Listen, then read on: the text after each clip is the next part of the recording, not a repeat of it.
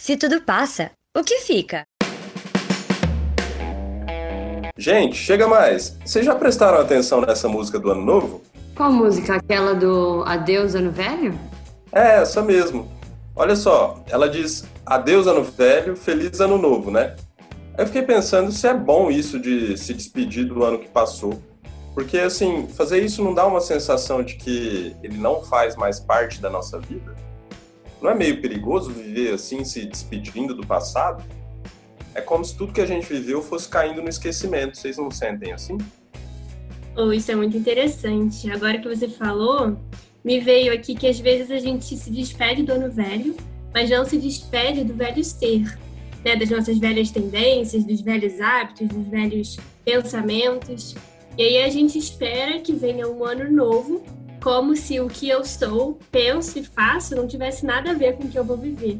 Eu venho entendendo que não tem como fazer as mesmas coisas e esperar resultados diferentes, né? Demais. E olha só como continua a letra. Que tudo se realize no ano que vai nascer. Mas espera, que tudo se realize não é uma postura meio passiva diante dos próprios propósitos? Por que não que eu realize tudo? Interessante mesmo esse ponto, né? Que tudo se realize fica muito amplo, fica até meio genérico, né? Tudo que realizar tudo. Será que é possível? É, é palpável realizar tudo? Eu sei o que eu quero, assim, para mim, para o meu ano. O que, que eu quero realizar para o meu futuro, para o futuro da humanidade? O que, que a gente quer mesmo?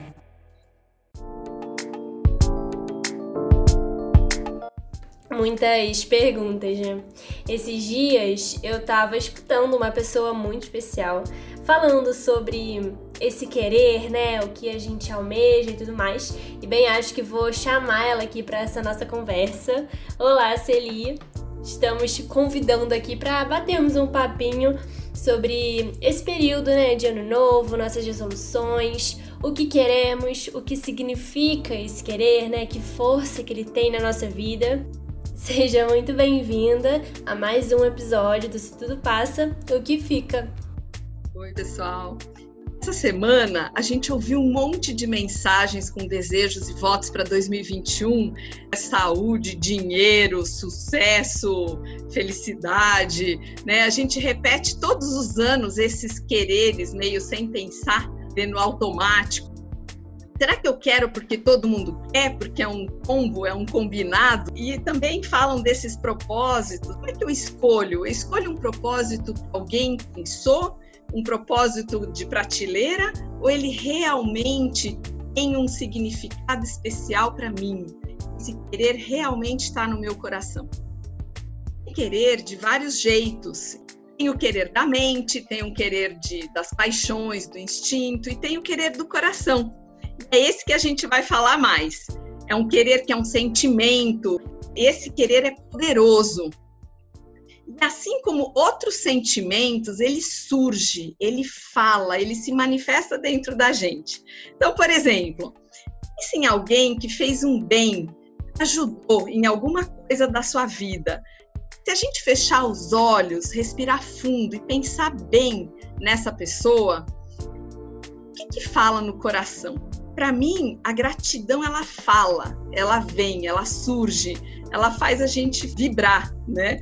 Então, quando a gente começa a praticar essa recordação, a gente consegue praticar esse sentimento.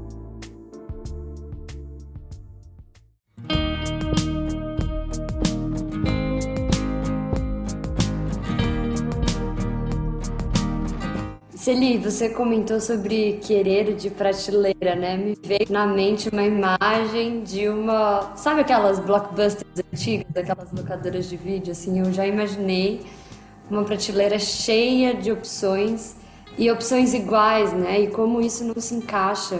Me veio a imagem, né? Esse querer é meu ou é um querer Maria vai com as outras? Eu tô querendo porque todo mundo tá querendo ou eu tô querendo porque eu quero, né? Eu tenho clareza disso que eu quero. Então, Angel, esse caminho de forjar esse querer, né, tem fatos, elementos, circunstâncias que fazem a gente elaborar o querer. E tem outros fatos, elementos e circunstâncias que ajudam a gente a realizar o querer. teve um momento na minha vida que eu me dei conta que eu não estava cuidando dos meus amigos. Surgiu um querer. Querer foi fácil. Comecei a me empenhar para realizar o que eu queria. Outro exemplo, eu fiquei 10 anos sem cuidar muito de mim fisicamente. E aí começou a doer tudo. E há uns 15 anos eu me lembro de um fato que me fez querer cuidar dessa parte da vida. E eu fiz uma promessa para mim de me cuidar. E esse querer funciona até hoje. Tão legal a gente ver que o querer ele vem de dentro da gente, ele não vem de fora. E quando ele vem de fora, ele fica mais fraco. Mas eu queria fazer um comentário assim agora das várias situações que vocês falaram, né, no começo. A gente tem fatos e circunstâncias, às vezes um sofrimento, esse sofrimento, se a gente vê lá no fundo, ele gera uma pergunta, uma aspiração, uma, até uma insatisfação. Se a gente conseguir fazer isso virar um querer e mover as alavancas certas, né? A gente consegue realizar, avançar muito. Então, o passado não é para esquecer a Deus ano velho, né? O passado tem muitos fatos que podem promover esses quereres profundos e matar o passado não é uma boa opção. Eu visito o meu passado não para remoer e alimentar aqueles ressentimentos e sofrimentos, mas para ver o que eles podem me sugerir para o meu querer.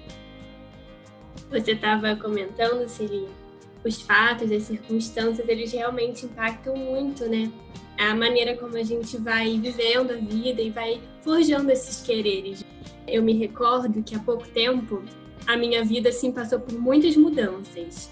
E aí esse olhar para o passado no início estava muito pesaroso assim, essa visão um pouco mais negativa. E aí eu entendi aos poucos que a mudança né, dessa percepção era necessária.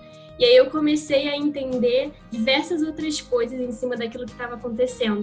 E aí um querer que me surgiu muito forte foi de cultivar e alimentar as amizades que faziam parte dessa outra etapa de vida que eu estava me despedindo. E aí eu vejo que isso tem guiado muito a maneira como eu faço as coisas hoje em dia, né? Quando é algo que surge de dentro do coração, não escapa a memória, né? Tá todo instante ali lembrando a gente que aquilo ali é um bem que a gente tem que estar tá cuidando, né? E quando vem do coração esse querer, tem uma força muito grande e uma presença também muito forte na nossa vida.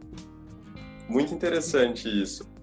Eu percebo que a gente tem que tomar muito cuidado para não entrar nesses quereres padrão. No ano novo isso é muito tentador até, porque de certa forma implica em delegar escolhas que eram para ser muito pessoais. Isso é muito diferente de um querer íntimo, né, que surge vinculado a sentimentos e pensamentos que eu dei permissão para que para que atuassem, né? Então eu vejo que aquela velha pergunta, né, por que quero querer? É muito importante entender quais os motivos estão por trás desses quereres e desses propósitos, porque isso vai determinar a direção onde a gente vai. Eu vejo que os meus quereres têm que estar alinhados com os meus propósitos de vida, de longo prazo, longuíssimo prazo. E se porventura tem algo dentro de mim me inclinando a um querer que vai na direção oposta aonde eu quero ir, eu não tenho que dar força para esse querer. Então eu vejo que existem tipos e hierarquias diferentes de querer. Existem aqueles que são muito frágeis e voláteis e que não sobrevivem aos menores obstáculos e tem outros que são mais elevados, né? E esses últimos eles têm que ser cultivados com bastante empenho, né? Então eu vejo que o motivo é importante, saber quem está se pronunciando internamente e de que forma está se manifestando, eu vejo que importa. Acho que essa pergunta é muito importante, né? Por que eu quero querer e também o para que eu quero querer isso que eu quero. E o quanto isso está alinhado com o conceito de vida que a gente tem, né? Eu entendi que esse motivo faz a gente fixar esse querer, faz esse querer ter relação com a nossa vida, né? A gente ter um porquê que a gente quer esse querer e até o que, que a gente vai fazer com isso depois? Vou usar para mim, egoisticamente? Que motivo que é esse? E foi num exemplo muito simples, físico até, que eu entendi essa relação desse motivo. na minha vida de ir na academia, que eu falei que eu cuidei da vida, né? Geralmente eu pulava um último exercício da lista que o professor me mandava. Era aquele exercício da panturrilha. E aí, um dia eu comentei isso com o professor. Foi interessante porque ele me deu um motivo para treinar esse músculo. Ele disse: a panturrilha é o segundo coração. Se a panturrilha estiver fortalecida, ela bombeia o sangue de volta e evita o inchaço e etc. E a partir do motivo que ele me deu, eu dei mais valor a esse exercício e eu passei a querer cuidar da tal da panturrilha.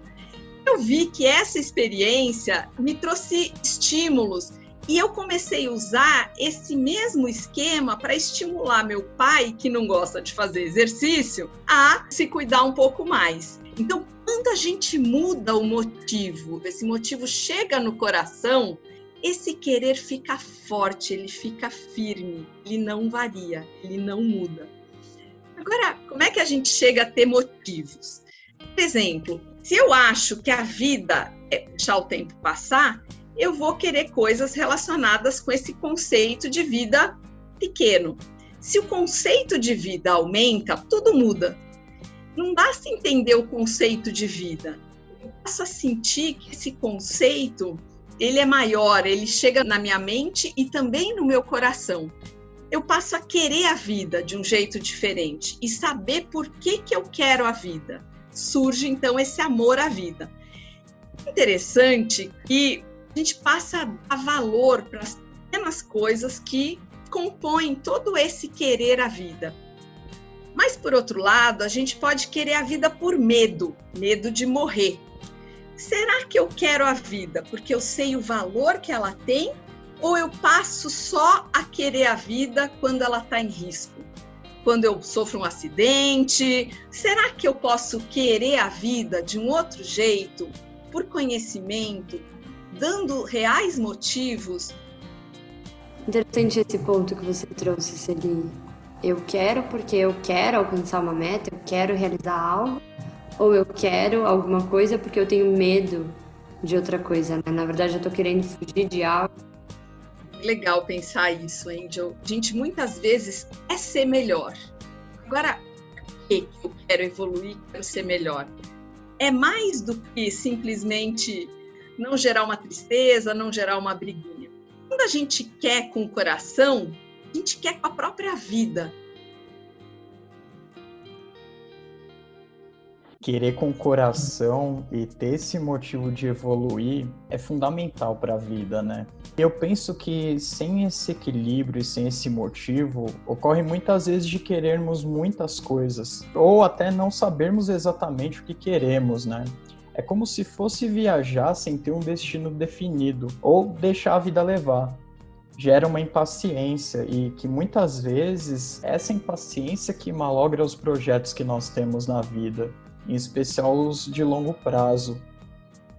É isso mesmo, Roberto. O não saber o que se quer gera ansiedade. A gente quer ter muitas respostas sobre a vida. Quando a gente não sabe separar o que está acontecendo dentro da vida da gente, o que a gente sente, o que a gente pensa, vira um grande emaranhado e uma sensação de ansiedade indefinida, aquela sensação de vazio.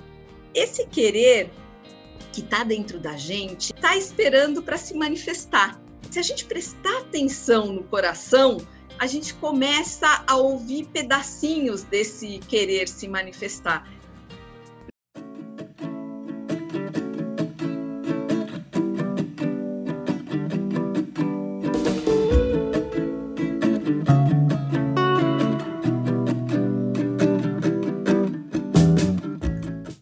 Tem até um ditado que diz que querer é poder, mas será que querer é poder mesmo? Quer dizer, todo querer atrai? Ou será que tem quereres que rechaçam o objeto querido? Será que depende dos motivos que estão por trás desse querer? Quais são os fios invisíveis que atuam nesse processo?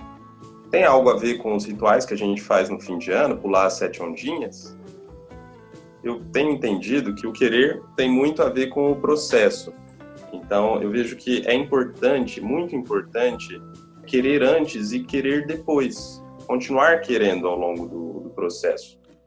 porque muitas vezes eu faço uma determinada escolha na minha vida profissional, por exemplo, e eu ignoro o fato de que diariamente eu estou renovando esse, esse contrato, essa assinatura, né? Quando eu estou acordando e indo lá fazer aquelas coisas.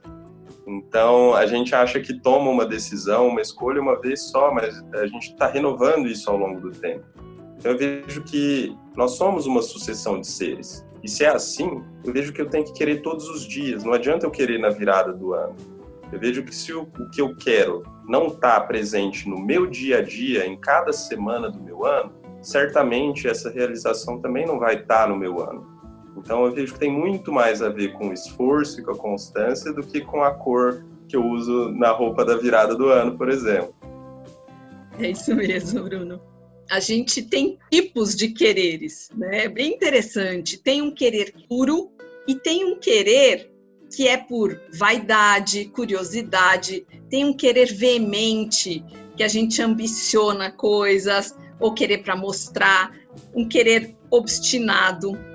Por exemplo, quando a gente tem um querer específico de querer namorar alguém a qualquer custo, isso é por obstinação muitas vezes. Ou então querer vender obstinadamente alguma coisa para alguém. Esses quereres, eles não são puros tem uns exemplos de quereres na minha vida que estão surgindo desses meus estudos da logosofia que são puros. Querer ser melhor, querer fazer o bem, cultivar a disciplina, querer mudar o mundo. E aí, o que o Bruno falou tem tudo a ver com isso. Que esse querer puro, ele atrai. Ele atrai o quê? Ele atrai a chance da gente realizar. E é muito interessante, porque eu já vivi muitas situações e eu vi o que eu queria dentro de mim. Parece que, por sorte, eu encontrava as pessoas certas, apareciam oportunidades, eu encontrava as respostas, por exemplo, as perguntas profundas da vida. Surgiam ideias sobre o que fazer para mudar o mundo, até profissionalmente fazer um esforço grande, aparecem convites para participar, por exemplo, de uma startup, aparece um mercado novo, um cliente, as pessoas certas nos lugares certos. Parece sorte, mas quando isso se repete mais de 100 vezes na vida, a gente começa a achar que funciona mesmo. Não é para acreditar no que eu estou falando, não. Estou sugerindo para que cada um viva isso, né? Tem que viver, comprovar e não acreditar no que eu estou falando, não. Aí tem um querer puro de um estudo está surgindo dentro de mim. Eu estou lendo um romance do autor da Logosofia, que se chama Senhor de Sandra. Nesse livro, tem a luta de alguns personagens que estão buscando a evolução. Esses personagens, eles são inspirações, são imagens que eu posso alcançar. Eles me animam, Nesse estudo, o autor da logosofia ele descreve as características, por exemplo, de mulheres inspiradoras, com o poder da candura, que ela é serena frente às contradições, que ela é alegre, bondosa e consegue inspirar no outro para ele ser o melhor que ele pode ser. Essas mulheres conseguem colocar os sentimentos nas suas ações. Então, formei uma imagem a partir dessa inspiração e essa imagem, ela virou um ponto de referência. Eu recordo dessa imagem e também recordo dos motivos que me fizeram querer ser desse jeito. Como é que eu sei que esse querer é puro e é elegível para ir para o coração? Tem três critérios que tem que passar esse querer para a gente saber se ele é puro. Tem que ser bom, belo e justo. Será que esse querer está relacionado com essas grandes leis universais, com esses pensamentos da criação, da evolução, da lei de correspondência, da lei do bem, da lei de causa e efeito? Tem muitas leis que regem o universo que Deus criou e a gente, quando tem esses quereres, esses quereres eles se juntam com essas leis, eles têm afinidade com essas leis. Muito legal isso, Celi, que você trouxe, porque eu vejo que no fim de ano, normalmente, a gente faz projetos pensando em coisas para ter, né? Naquilo que eu quero ter nesse ano. Geralmente bastante voltado para esse lado material até, né, eu diria. E eu achei muito interessante quando você descreve essas imagens inspiradoras que você leu no livro, em projetar a imagem daquilo que eu quero ser. Então quer dizer que o meu ano novo pode vir junto da busca por um ser novo? Tem um texto do autor da Logosofia que fala que quem quiser chegar a ser o que não é, deverá começar por deixar de ser o que é. Quero, eu quero deixar de ser alguma coisa e quero chegar a ser alguém. Então é o ser, não é o ter. Né? Então o que está para fora é um reflexo do ser. A gente começa realizando por dentro e essa realização interna ela expande, ela se reflete, ela se manifesta, ela se fixa no mundo. E esse querer, ele tem que ser celebrado todo dia. Todas as realizações, elas passam com compor esse novo ser, essa nova vida, essa nova Celi que eu quero ser.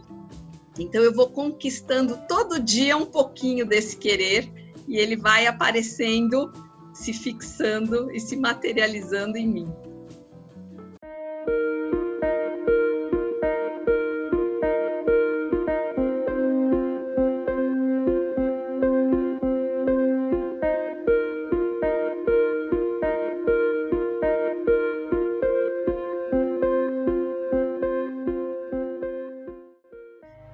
eu quero fazer uma pergunta para vocês.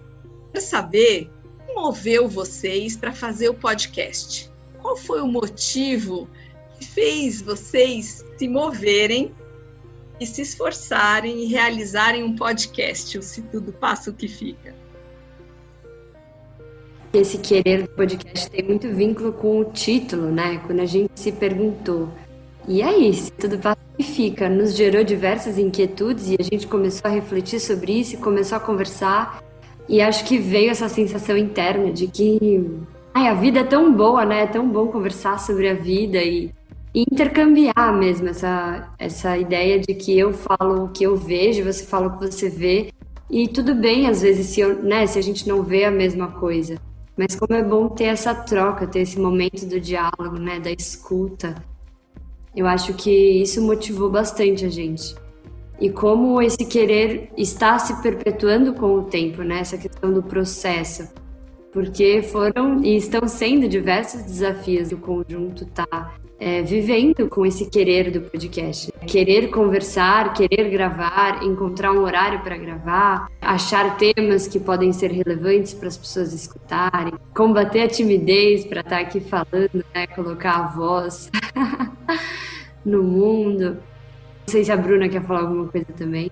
São muitas barreiras e acho que o mais interessante é perceber que é sempre com muita alegria, com muita vontade que todos vêm aqui, né? Então, isso mostra muito que quando a gente se move por algo que vem de dentro da gente, os resultados e o processo de tudo isso acontece de uma forma muito mais leve, apesar de todas as adversidades, porque a gente sabe que o propósito por trás de tudo isso permanece, ele não vai embora e tá sempre ali na nossa mente lembrando o porquê da gente estar tá fazendo o que estamos fazendo, com quem estamos fazendo e para quem também. Então, é um movimento que tem demonstrado muito dessa força do conjunto e da força do querer. É, eu vejo que esses temas que vocês estão trazendo parece que são assim pedra de toque. Eles tocam lá dentro e o que eles fazem é despertar esse anelo de superação, de capacitação que pode estar dormindo dentro das profundezas de quem está ouvindo, né? Será que as pessoas têm essa noção de que tem todo esse poder desses sentimentos, desses pensamentos? É muito legal.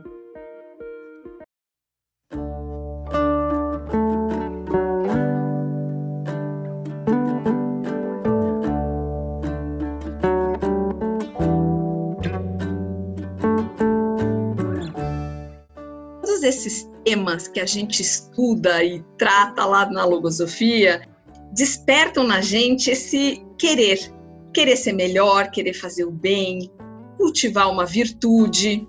querer que meus sentimentos se manifestem, querer que meu espírito participe da vida, mas também outros quereres profissionais, dar uma aula melhor e assim por diante, mudar o mundo. Quando a gente entende que tudo isso se une numa causa única, parece que cada querer desse parece pequeno, como se eles fossem uma flor. Se a gente une todos esses quereres que estão surgindo dentro da vida da gente, eles formam um grande buquê de quereres. Vocês já tentaram quebrar um buquê? É muito mais difícil de romper um buquê do que uma flor. Então, quando a gente junta os quereres e sabe que esses quereres estão na mesma direção e formam uma grande causa na própria vida, eles ficam mais fortes. Mas será que só basta querer? A gente tem que sair desses grandes idealismos e partir para o realismo. Então, a partir do momento que a gente sabe o que a gente quer, a gente faz esse plano de ação e vai conquistando cada passo e a gente começa a deixar de ser quem a gente é, passa a ser quem a gente quer ser. Então, eu quero geralmente que o mundo me dê muitas coisas de presente, ou eu será que eu estou decidida a forjar esse querer, me empenhar, realizar? Ou será que eu quero tudo pronto, que venha na sorte, sem esforço? Será que eu mereço esse bem? Guardo ele só para mim? sou leal ao meu querer? Com esse final de ano, ele promove muitas reflexões, muitas perguntas. Onde eu quero chegar? O que, que eu quero? O que, que me falta?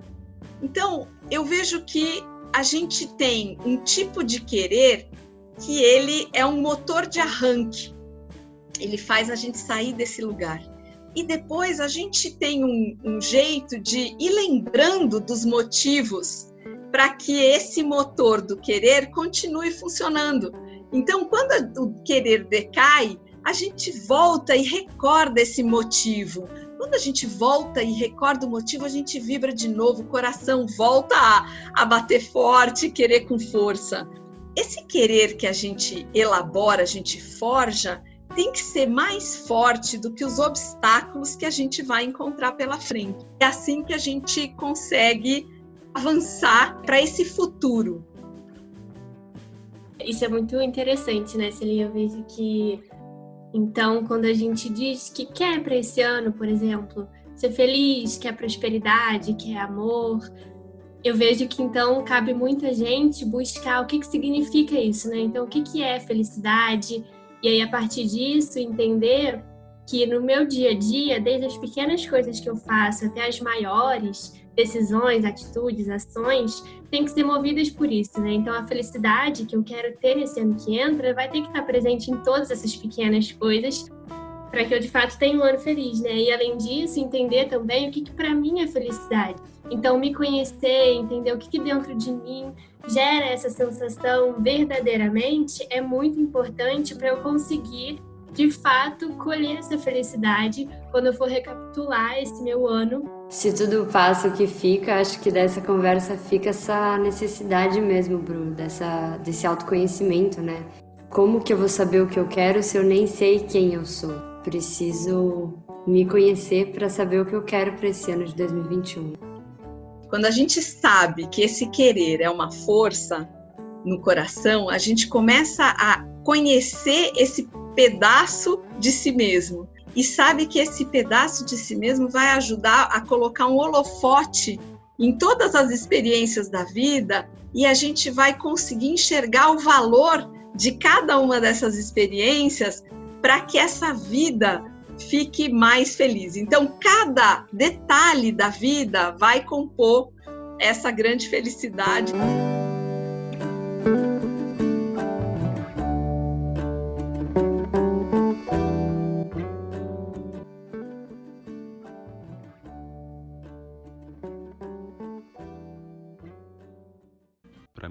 Fica, é o valor que a gente